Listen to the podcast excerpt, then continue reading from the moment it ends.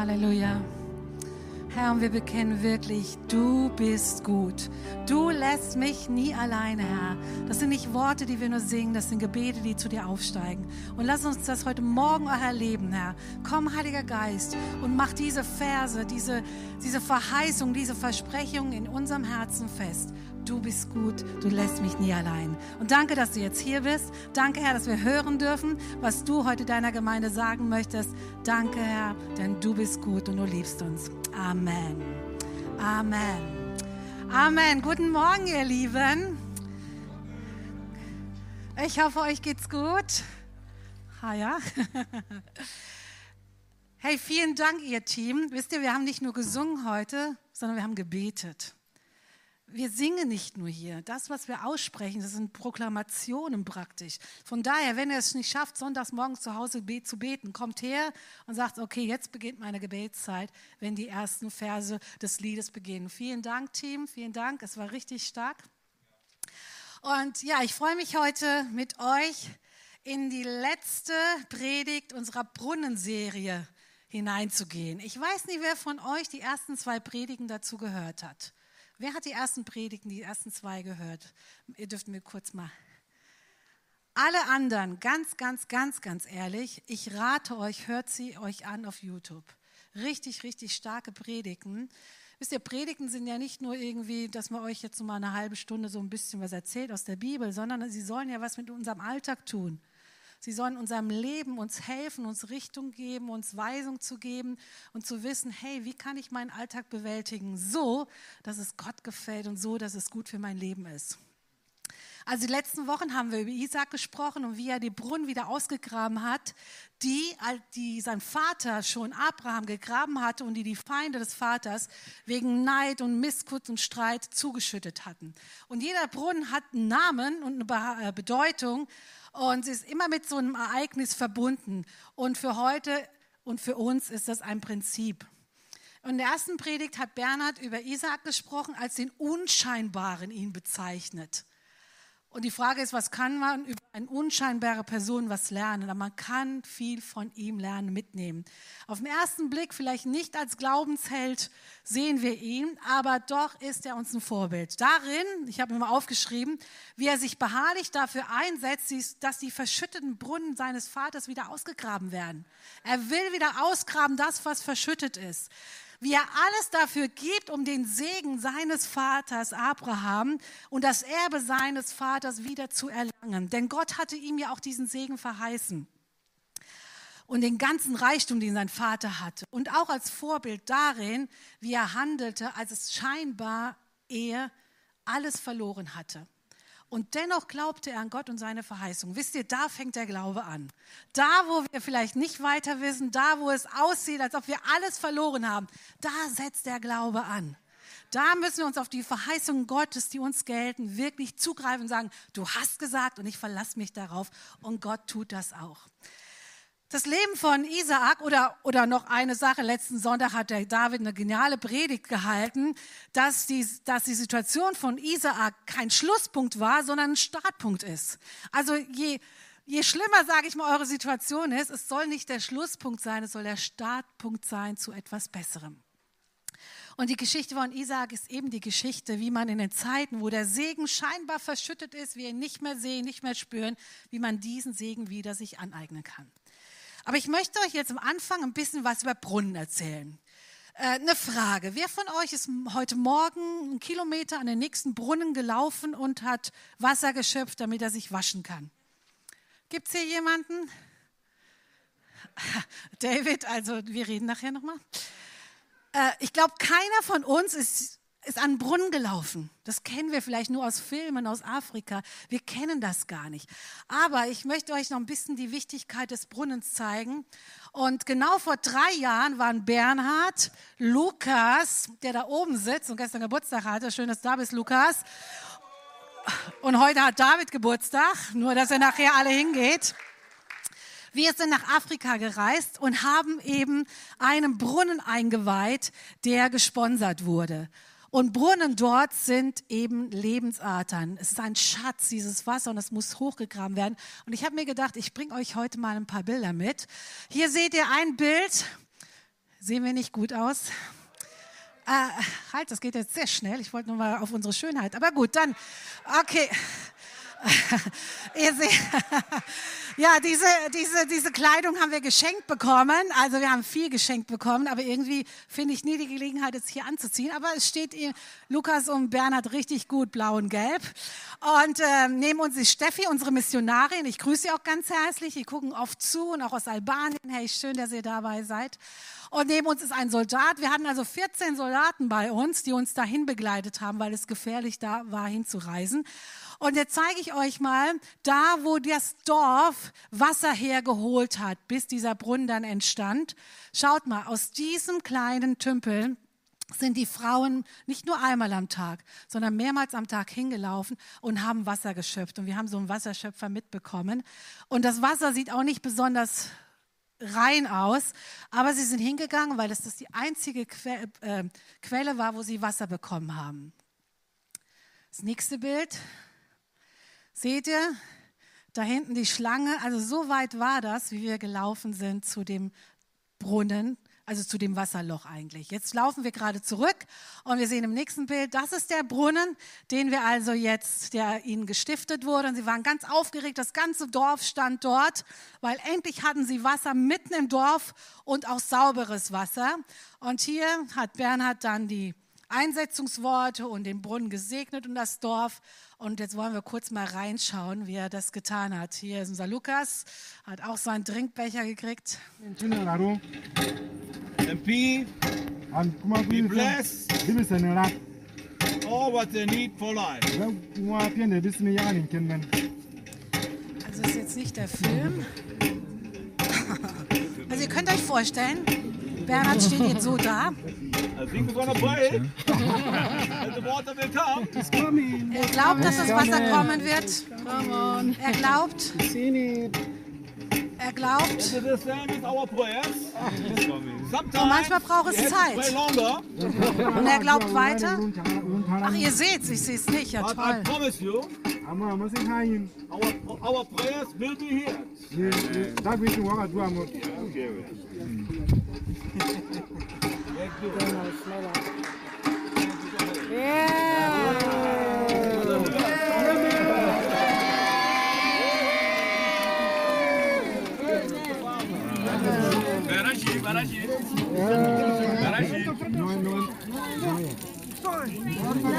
Not blinking. Yeah, okay.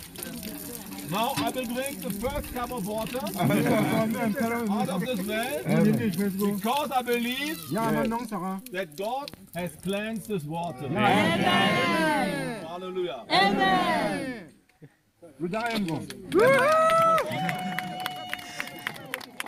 Ja, genial. Hallelujah. Amen. Amen. Gut, vielen Dank. So, jetzt habt ihr mal einen kleinen Einblick bekommen, was es bedeutet, Wasser zu haben, was es bedeutet, einen Brunnen zu haben, ja. Und in unserer Brunnenpredigt bedeuten Brunnen eben graben unter anderem, dass das wir im Wort Gottes graben müssen, nach den Versprechungen Gottes. Deshalb müssen wir das Wort Gottes auch lesen, damit wir diese Versprechungen kennen. Wir müssen lernen, den Zusagen und Versprechen Gottes daran festzuhalten und das Wichtigste ist, sie in unserem Leben zu installieren. Nicht nur zu wissen und sagen, es ist schön und ich gehe nächste Woche Sonntag wieder in die Fokuskirche, sondern diese Versprechen, das, was wir ergriffen haben, in unser Leben zu installieren und praktisch werden zu lassen. Und dies geschieht durch Pumpen, ja? Durch Pumpen. Das heißt, wie gesagt, anhaltendes Gebet, die Verheißungen, die Versprechen Gottes zu bekennen, wenn es gerade schwierig wird in unserem Leben. Und Pumpen heißt auch aktiv natürlich etwas zu gestalten und nicht nur rumzusitzen. Und Gott wird handeln, wenn wir dranbleiben und das werden wir gleich in dem Leben von Isaak sehen. Heute jetzt im dritten Teil werden wir über den Brunnen Beersheba sprechen und etwas hören. Und zwar den Brunnen des Schwurs. Wir werden uns die Geschichte von Isaak eben wieder ein, ansehen, seine Haltung, seine Haltung und zwar als seine Feinde ihm Böses wollten, als, er, als ihm Widerstand entgegengebracht wurde und er Rückschläge erfährt. Und wir lernen aus seiner Handlungsweise, wie er mit der Situation umgeht. Und ich möchte vorneweg sagen, was ich dabei gelernt habe. Ich habe gelernt, dass wir nicht alles in der Hand haben, um etwas zu bewirken oder Situationen oder Meinungen zu ändern. Das ist, das ist wichtig im Vorfeld zu wissen. Wir haben nicht alles in der Hand, ja, sondern die Dinge, das kann oft Gott uns nur geben, wenn wir ihm das überlassen. Und das ist oft viel besser. Wir müssen lernen, ihm zu vertrauen. Und wir sehen in der Geschichte eben, Gottes Art und Weise, uns beizustehen und zu beschützen, wenn uns eben Feindschaft, Widerstand entgegengebracht wird und wenn es Rückschläge in unserem Leben gibt. Ich glaube, jeder von uns hat sowas mal in seinem Leben erlebt, oder? Feindschaft, Mobbing, Widerstand, wir kennen das.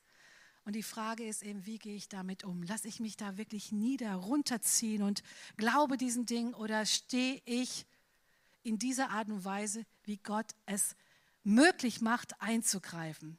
Deshalb liebe ich einen Satz, den möchte ich euch am Anfang direkt geben, von einem bekannten Theologen und einem Herzensmenschen in meinem Leben, der mal sagte, die wahre Größe eines Menschen zeigt sich nicht im Umgang mit seinen Erfolgen, sondern im Umgang mit seinen Krisen. Den könnt ihr euch merken. Die wahre Größe eines Jetzt kapieren alle das. Die wahre Größe eines Menschen zeigt sich nicht im Umgang mit seinen Erfolgen, sondern im Umgang mit seinen Krisen. Amen dazu. Amen dazu. Und je länger wir Christen sind, ermutige ich euch, dass wir schneller und besser durch Krisenzeiten rauskommen. Und das tun wir mit Gottes Hilfe, wenn wir die richtigen Waffen an die Hand nehmen. So, dann lass uns heute jetzt mal den Text aus, äh, Isa, aus äh, 1. Mose 26, 13 uns anschauen. Und da wird geschrieben über Isaak. Und er wurde ein reicher Mann und wurde immer reicher, bis er sehr reich war. Kurzen Stopp da. In der Zwischenzeit war Isaak sehr, sehr arm geworden. Wir haben gehört in der Predigt, dass alle 318 Knechte, die sein Vater hatte, Vieh und Reichtum, das alles nicht mehr vorhanden war. Isaak war ein reicher Mann gewesen, war jetzt richtig, richtig arm und jetzt hat Gott sich wieder zu ihm gestellt. Und er wurde reicher, ein reicher Mann, immer reicher, bis er sehr reich war, so dass er viel Gut hatte an kleinem und großem Vieh und ein großes Gesinde. Darum beneideten ihn die Philister. Hier geht's wieder los. Nun hatten sie alle Brunnen wieder verstopft, die sein Vaters Knechte gegraben hatten zur Zeit Abraham seines Vaters und hatten sie mit Erde gefüllt. Und Abimelech sprach zu ihm, zieh von uns, denn du bist uns zu mächtig geworden. Da zog Abraham von dort weg und schlug sein Lager im Tal Gerach auf und blieb dort. Also Gott hatte ja versprochen, dass er Abraham und seine Nachfahren segnen wollte, also auch Isaac, seinen Sohn. Und ähm, Isaac verliert alles. Aber dann erlebt er wieder den Segen Gottes und Isaak gewinnt wieder das Reichtum zurück, den er verloren hatte. Aber allerdings machte ihm das wieder auch keine Freunde, sondern die Philister taten etwas. Sie drängten ihn aus der Stadt raus und sie verschütteten auch die Brunnen, die so lebenswichtig waren für sein Vieh und für alles. Also Brunnen war wirklich so was Wichtiges, ja. Und hier kamen wieder die, die Feinde und zerstörten alles. Aber dabei bleibt es nicht, sondern sie verstopften nicht nur die Brunnen, die Isaac nötig hatten, sie machten ihm das Leben einfach schwer. Und wenn uns jemand das Leben schwer macht, dann fühlt es sich nicht gut an. Ihr kennt bestimmt alle. Man kann nicht schlafen, das Herz, alles krampft sich zusammen. Es geht einem nicht gut. Und ich glaube, alle von uns haben sowas schon erlebt. Und jetzt kommt es auf die Reaktion an. Wie gesagt, das Gefühl und das Erleben ist nichts Neues für uns. Aber die Frage ist immer, wie gehen wir damit um? Und wie geht damit Isaak um? Was macht er? Also als man ihn in der Stadt anfeindete, zieht er ohne großen Wirbel weg. Lese ich. Les, wir lesen, da zog Isaac von dort weg und schlug sein Lager im Tal Gerach auf und blieb dort. Warum machte er das? Weil er den Frieden suchte. Und als er merkte, dass seine Brunnen verschüttet wurden, was passierte er? Er beschwerte sich nicht, weil er weiß, dass es zu einer weiteren Eskalation führen würde, wenn er jetzt Krieg anfangen würde. Und als sie ihm noch den Brunnen streitig machen, überlässt er den Philistern diesen. Und das, obwohl es hier wirklich um eine echte, wichtige Quelle ihres Lebens war. Und er tut das, weil er Frieden möchte. Was können wir jetzt dabei lernen? Können wir dabei lernen? Also gut, lass dir alles gefallen, sei ein Feigling und reiß lieber aus, als die Konfrontation zu wagen. Ich lese in dem Text eben nicht, dass er kämpft und streitet und, und, und, sondern er zieht weg. Ist das das, was wir tun sollen als Christen? Lass dir alles gefallen. Streite niemals. Manchmal habe ich den Eindruck, dass wir eher so diese andere Einschätzung haben, auch in christlichen Kreisen, die sehr verbreitet ist. Geh zum Gericht, lass dir nichts gefallen, kämpfe um dein Recht. Das liegt mehr in unserer menschlichen Natur, oder? Ist ja auch gemein, was der andere gemacht. Ich muss doch reagieren. Wisst ihr, es gibt solche Situationen, wo das angebrannt, angebracht ist. Aber es geht darum, dass wir Gottes Generallinie verfolgen. Und zwar das, was Gott möchte. Und eigentlich könnten wir sagen, ja, wir müssen uns alles gefallen lassen. Ist schon eine harte Aussage. Ich habe ja gesagt, wir müssen schauen, ja. Aber lasst uns in dieser Situation erstmal schauen, was Jesus sagt und was er uns vorlebt. Lasst uns nicht vergessen, dass die Generallinie von Jesus die überwindende Liebe ist, die nicht mit gleichen Mitteln zurückschlägt. Ist harter Tobak, aber so sagt uns das Wort. Und zwar die Generallinie von Jesus ist, liebt eure Feinde. Huh. Er sagt, wenn dir jemand auf die rechte Wange schlägt, dann halte ihm auch die linke hin. Er sagt, rächt euch nicht selbst, sondern überlasst das Gott. Überwinde das Böse mit Gutem. Sammelt feurige Kohlen auf das Haupt deines Widersachers. Speise ihn, wenn er Hunger hat und tränke ihn, wenn ihn dürstet. Nehmt euch mal die Verse heute Nachmittag vor und lest sie und dann beobachtet mal, was es mit euch macht hey cool, mache ich immer, es ist toll. Wem geht das so hier von uns? Ist das so einfach, manchmal Gottes Wort zu, zu nehmen und in seinem Alltag hineinzulegen und so zu leben? Es ist nicht einfach. Aber es ist nicht einfach, wenn wir es ohne Jesus tun. Wir brauchen Jesus an unserer Seite. Das geht anders nicht. Und wir müssen auch lernen, ja? Wir werden immer stärker, wenn wir mit diesen Dingen umgehen lernen. Es ist ein Unterschied, ob ich aus Feigheit keinen Widerstand leiste oder aus Überzeugung. Darum geht es. Es ist ein Unterschied, ob ich aus Feigheit keinen Widerstand leiste oder eben aus Überzeugung.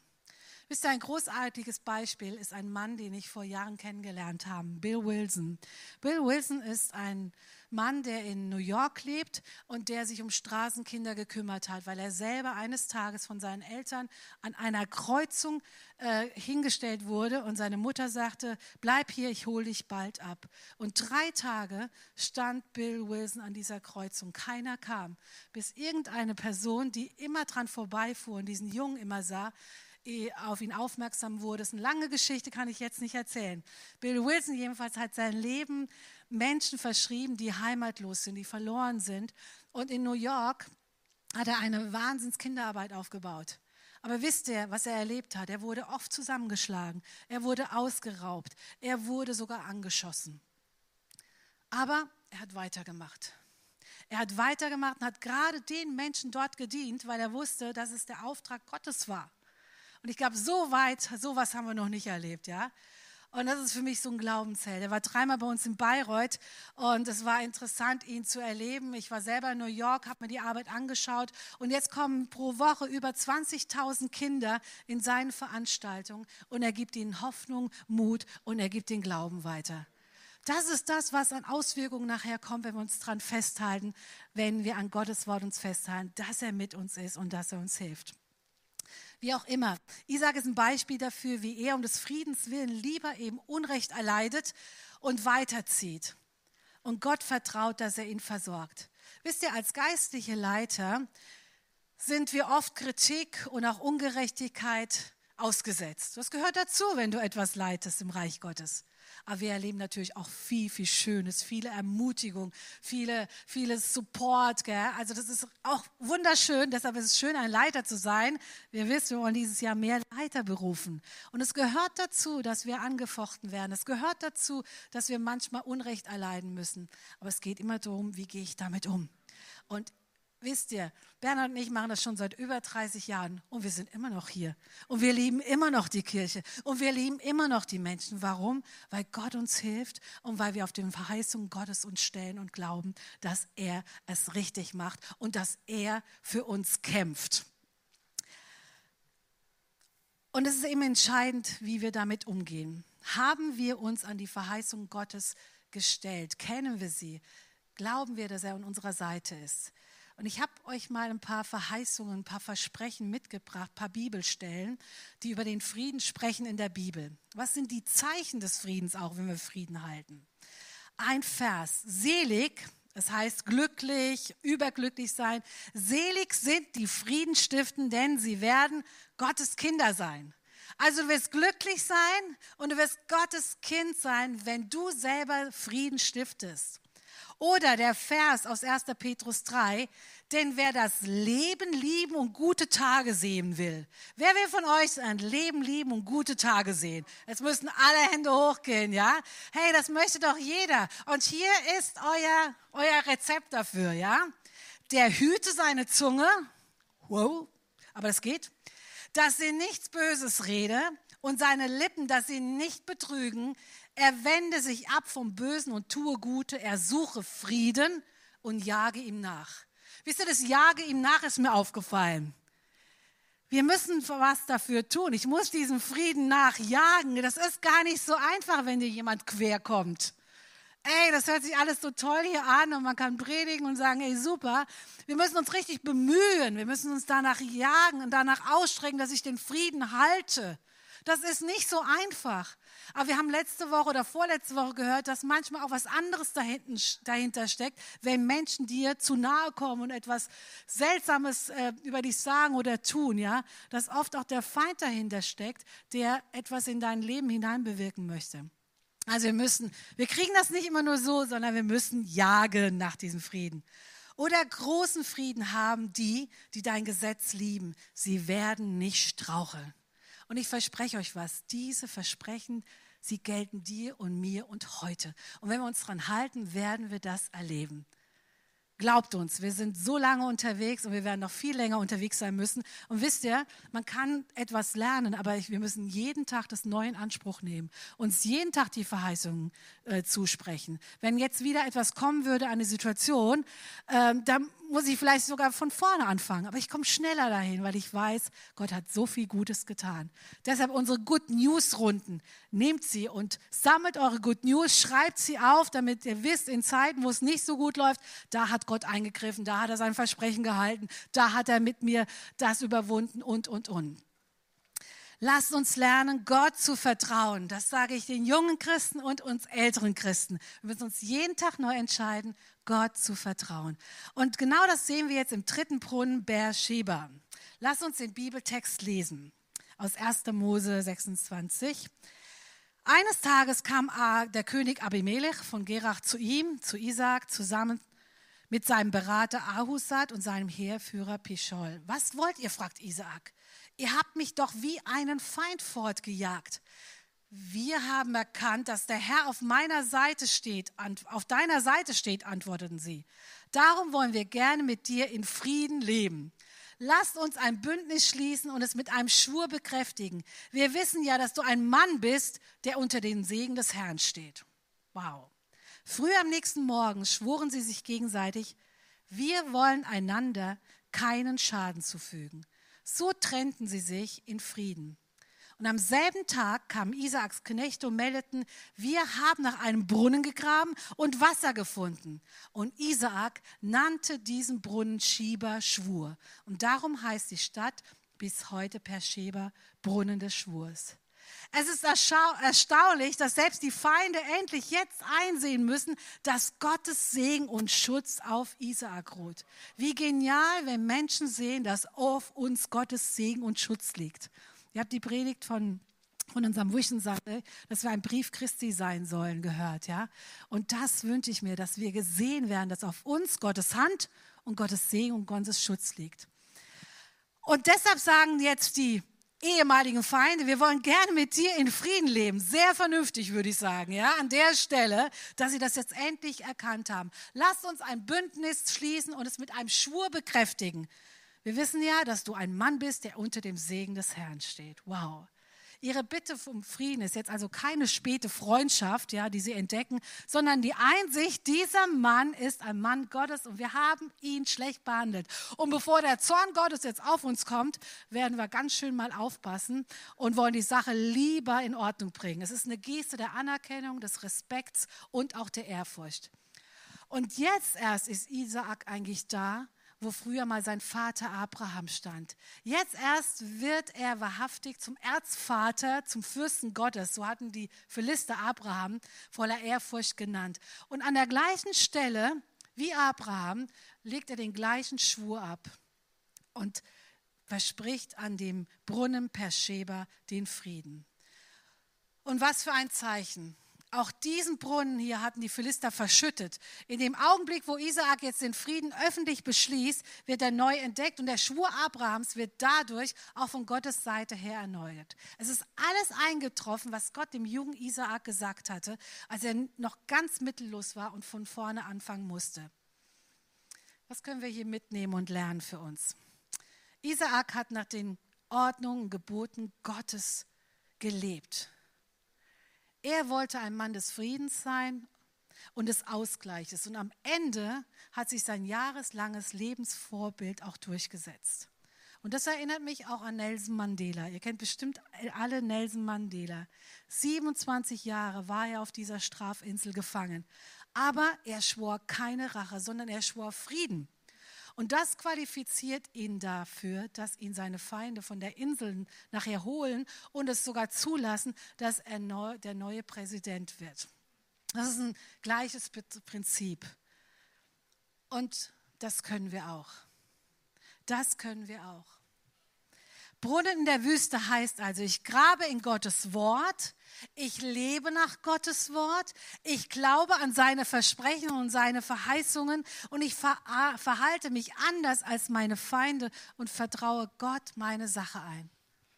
So einfach und doch so schwer, stimmt's? So einfach und doch so schwer. Aber wir sind aufgefordert, uns zu bemühen. Wir sind aufgefordert, diese Verheißungen zu bekennen, unser Leben zu integrieren. Aber das Entscheidende, und dann nehme ich dir den Druck wieder raus, das Entscheidende ist, dass du Gott in deinem Leben hast und dass Gott das tut in deinem Leben. Nämlich das Herz von Menschen zu verändern, das können wir nicht tun. Die Gedanken verändern, das können wir nicht tun. Hier müssen wir auf Gott vertrauen, dass sogar die Feinde Isaaks plötzlich seine Freunde werden. Noch ein bekannter Theologe und Herzensmensch hat mal gesagt, kümmere dich um Gottes Angelegenheiten so kümmert er sich um deine Angelegenheiten. Nehmt diesen Satz und den könnt ihr auch beten. Herr, ich möchte mich um deine Angelegenheiten kümmern und ich bitte dich, kümmere dich um deine Angelegenheit, um das, was du tun sollst in meinem Leben. Wisst ihr, lass uns mutig, wirklich mutig und voller Glauben nach Gottes Wort leben. Lass es uns tun, nach Gottes Wort leben. Es ist nicht immer einfach, aber oft auch einfach. Lass uns einen Lebensstil des Glaubens einnehmen. Lasst uns den Glauben in unserem Leben zu, zu, zu sichtbar werden. Ich habe mir geschrieben, erwecke deinen Glauben. Und ich weiß nicht, wo du stehst heute Morgen, aber ich ermutige dich, wirklich deinen Glauben zu erwecken an sein Wort, deinen Glauben zu erwecken an seine Versprechungen, den Glauben zu erwecken, dass er immer bei dir ist und dir hilft und dass er dir hilft, den Frieden zu halten. Und dass du ein Friedensstifter bist, dass du ein Mensch bist, der Frieden ausspricht, der Frieden lebt und der Frieden zeigt. Und ich sage euch, ihr werdet eure ganze Umgebung damit äh, infizieren. Wenn ihr Frieden haltet, wird Gott euch beistehen. Als unsere Kinder noch klein waren, war unser jüngster Sohn ein Fußballverein und er war ist wirklich gemobbt worden vom Trainer. Er hat einen Trainer gehabt, der war wirklich ganz ganz äh, schlimmer Mensch. Und wir haben irgendwann mal gemerkt, das geht so nicht weiter und wir müssen mit ihm reden.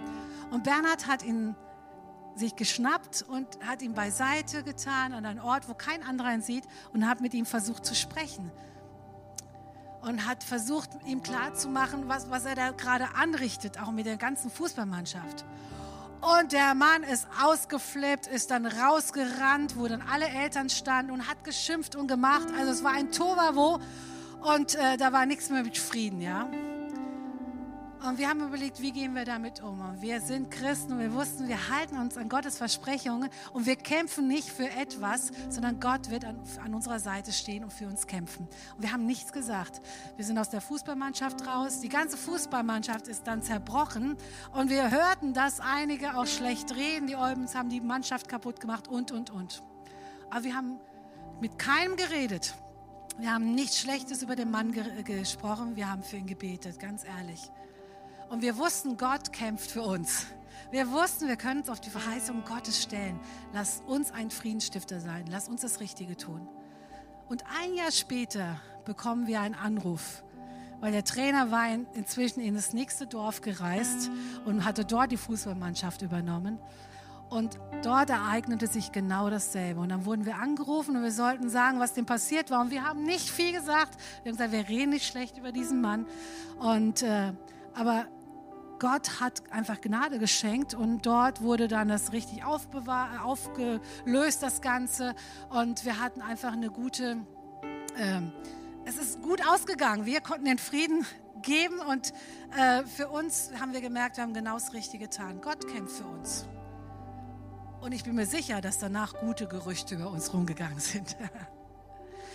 Erweck, lass uns unseren Glauben erwecken, wie der Isaak, der nicht gekämpft hat, aber Sieg errungen hat. Ist es nicht toll, nicht kämpfen zu müssen und trotzdem den Sieg zu errungen? Lass uns den Frieden halten. Lass uns den Frieden halten, damit andere erkennen, wow, auf uns liegt die Hand Gottes und der Segen Gottes. Es ist so genial, was wir von Isaak lernen dürfen. Und ich rate euch, lest euch diese Geschichte nochmal durch und lasst uns ein Beispiel von ihr nehmen und lasst uns die nächsten Schritte tun, unseren Glauben zu erwecken an sein Wort und dass das Wort in unserem Leben wirklich zur Auswirkung kommt, dass wir es leben können und erleben können, wie Gott Frieden schenkt. Lass uns doch mal gemeinsam aufstehen jetzt, noch mal in ein Lied hineingehen und dann komme ich noch mal nach vorne und möchte gerne mal mit euch beten.